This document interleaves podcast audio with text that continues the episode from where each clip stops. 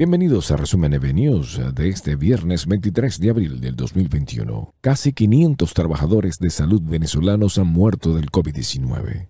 Pacientes del COVID-19 en Venezuela son atendidos por teléfono debido a la falta de camas. Estamos a nombre de Transcarga Express. India registra récord mundial de 315.000 nuevos casos de coronavirus en 24 horas. La pandemia ha provocado cerca de 3.100.000 muertos en el mundo. Profesionales integrales, la solución para tu TPS.